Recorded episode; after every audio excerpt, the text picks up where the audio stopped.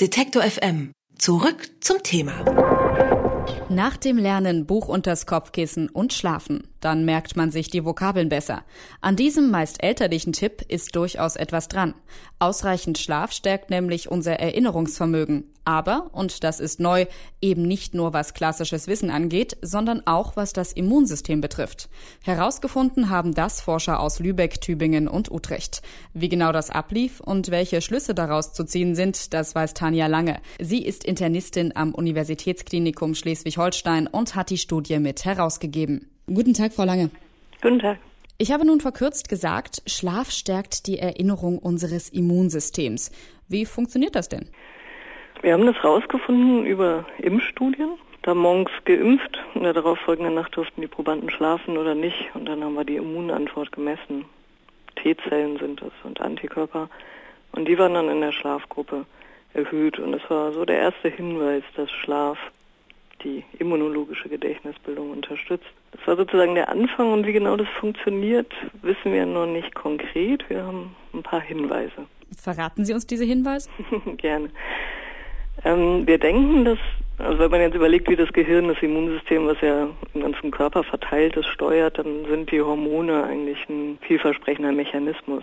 Vor allen Dingen im Tiefschlaf, der in der ersten Nachthälfte überwiegt, haben wir eine einzigartige Konstellation von Hormonen, die sonst im ganzen 24-Stunden-Verlauf nicht zu finden sind. Cortisol, das Stresshormon, was das Immunsystem hauptsächlich unterdrückt, erreicht niedrigste Werte. Wachstumshormon und Prolaktin sind beides Hormone, die das Immunsystem stärken, dass sie mehr Botenstoffe freisetzen können. Die gehen tiefschlafabhängig hoch. Und wir denken, dass diese besondere hormonelle Konstellation das Immunsystem unterstützt. Ist das jetzt aber in den Grundzügen der gleiche Prozess wie beim Vokabellernen oder zu Bett gehen? Ähm, zum Teil. Also niedrige Cortisolwerte sind auch wichtig, damit wir Vokabeln lernen können. So kamen wir über die Parallele zur Gedächtnisbildung im Gehirn auf einen ja, übergeordneten Mechanismus, wie das Ganze funktionieren kann nämlich die sogenannte systemische Konsolidierung. Aber die muss ich, glaube ich, ausführen. Zusammenfassend könnte man also sagen, Schlaf macht schlank und gesund, zumindest äh, im Tiefschlaf. Wie viele Stunden brauchen wir denn dafür?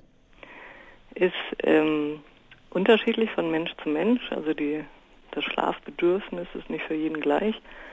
So grob gesagt kann man sagen, sieben bis acht Stunden sind gut. Aber es gibt auch Kurzschläfer und diese werden dann nicht unbedingt krank. Da kann man so als Faustregel sagen, wenn man am nächsten Tag sich wach fühlt und nicht zu viel Kaffee braucht, dann hat man genug geschlafen. Als ich vorhin rumrecherchiert habe zu diesem Thema, ploppen bei mir aber auch ganz viele Angebote auf, wie ich denn meinen Schlaf verkürzen kann, wie ich denn lernen kann, mit weniger Schlaf auszukommen. Kann das dann trotzdem funktionieren? Kann ich das trainieren? Es gibt ein paar Mechanismen, die sind okay, also zum Beispiel Mittagsschlaf. Das kann man wirklich trainieren und damit kommt man sozusagen mit weniger Schlafstunden pro Tag dann auch aus. Aber insgesamt finde ich den Ansatz nicht so gut, weil genau das ist das Problem, dass wir eigentlich dem Schlaf keine hohe Priorität beimessen. Das ist einfach Zeitverschwendung. Wir wollen was anderes tun. Wir wollen arbeiten, wir wollen Spaß haben, wir wollen vom Fernseher sitzen.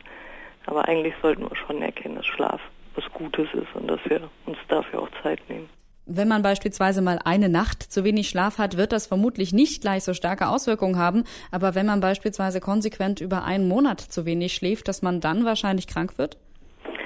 Ähm, wird gerade untersucht. Also es ist ein ähm, aktuelles Thema. Man versucht zum Beispiel herauszufinden, ob wenn ich fünf Tage in der Arbeitswoche von Montag bis Freitag zu wenig schlafe, kann ich das dann mit zwei Nächten am Wochenende wieder gut aufholen.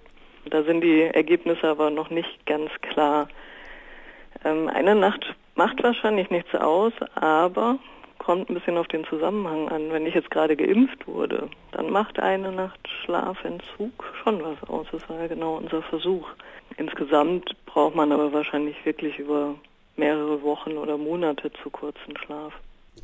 Aktuelle Forschungsergebnisse belegen, genügend Schlaf stärkt unser Erinnerungsvermögen und sogar unser Immunsystem. Das kann sich dann nämlich besser an Krankheitserreger und erfolgreiche Abwehrmechanismen erinnern. Wir haben darüber mit Tanja Lange gesprochen. Sie ist Internistin am Universitätsklinikum Schleswig-Holstein und Mitautorin der Studie. Frau Lange, vielen Dank für das Gespräch. Sehr gerne. Alle Beiträge, Reportagen und Interviews können Sie jederzeit nachhören im Netz auf detektor.fm.